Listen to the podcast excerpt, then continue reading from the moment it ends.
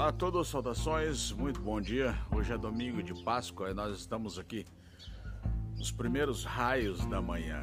Eu quero aproveitar o dia de hoje, fazer uma reflexão, porque João capítulo 20, versículo 1, ele diz: No primeiro dia da semana, estando ainda escuro, Maria Madalena foi até o túmulo quando ela chegou no túmulo, ela percebeu que a porta do túmulo estava aberta, estava vazio, o túmulo estava vazio. Então, ainda era hoje, é domingo de Páscoa, o primeiro dia da semana.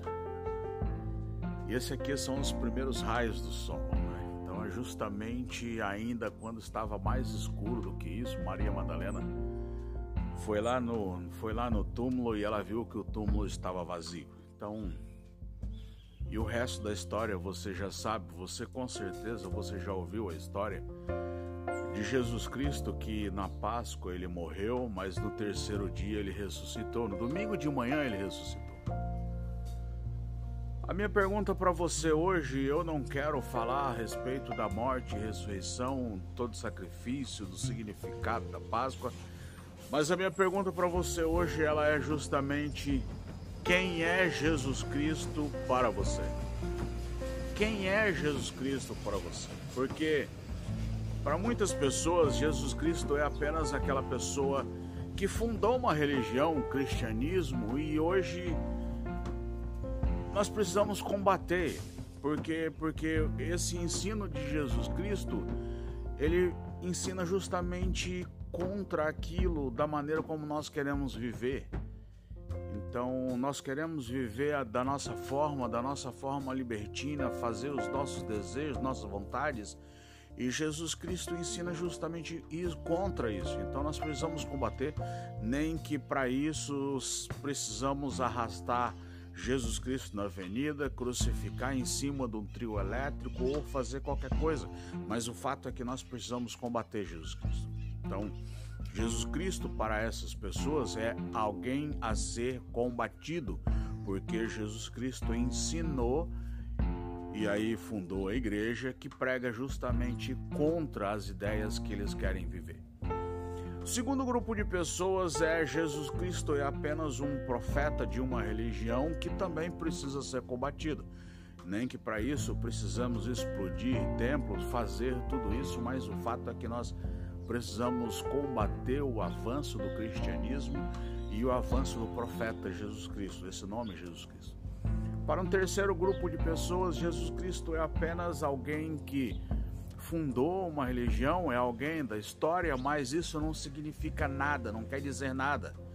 Para um quarto grupo de pessoas, Jesus Cristo não passa da ilusão coletiva para um outro, talvez até mesmo um quinto grupo de pessoas, Jesus Cristo é alguém que veio na história, que fundou uma religião, mas existe alguns princípios nessa religião.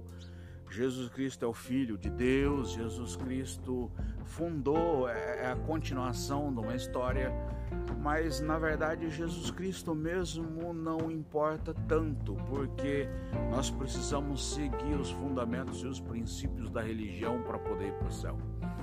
Para um outro grupo de pessoas, um sexto grupo de pessoas já, né? É, Jesus Cristo é aquele que morreu na cruz, tá? É o Filho de Deus, mas também é, não significa muito, tá? tem um significado, mas na verdade é Deus quem escolhe quem vai ser salvo, ou, ou até mesmo o cumprimento de algumas regras da religião é que indica quem vai ser salvo. E aí nós temos o Jesus Cristo das Escrituras, que é aquele que é o Filho de Deus, o Messias, o Cordeiro prometido, que morreu na cruz do Calvário, que é aquele que é João 3,16, fala né, que Deus amou o mundo de tal maneira que deu o seu Filho unigênito para que todo aquele que nele crê não pereça, mas que tenha vida eterna. Então, Jesus Cristo é o Filho de Deus, o Cordeiro que Deus deu para o mundo para que a morte dele na cruz, a morte dele na cruz, pagasse um preço pelo nosso pecado, fosse o verdadeiro sacrifício pelo nosso pecado e agora todo aquele que crê, agora para nós, crendo nele, tenhamos a, a vida eterna. Então, João 6 contém um relato de Jesus Cristo quando ele diz: Olha, ninguém pode vir a mim se o Pai que me enviou não o atrair. Mas o próprio Jesus Cristo disse, olha, que ele ia mandar o Consolador, o Espírito Santo, que ia convencer o mundo do pecado, da justiça, do juízo. Mas aí o próprio Jesus Cristo ele diz, olha, João 6,47, aquele que crê terá a vida eterna. Em verdade, em verdade vos digo, né? Aquele que crê tem a vida eterna. Então, é um processo de da escolha do Pai, o Pai que é necessário que o Pai atrai até mim, que as palavras de Jesus Cristo, e o convencimento do pecado pelo Espírito Santo, e aí no final a, a, a escolha, a, o crer individual de cada um, que é o fato de dele crer ou não em Jesus Cristo. Então, por essa pergunta, quem é Jesus Cristo para você? Jesus para você é apenas um profeta, é alguém que morreu na cruz e pronto, acabou. No terceiro dia ressuscitou, sendo que para muitas pessoas Jesus Cristo ainda continua pregado na cruz, mas o fato é que ele ressuscitou.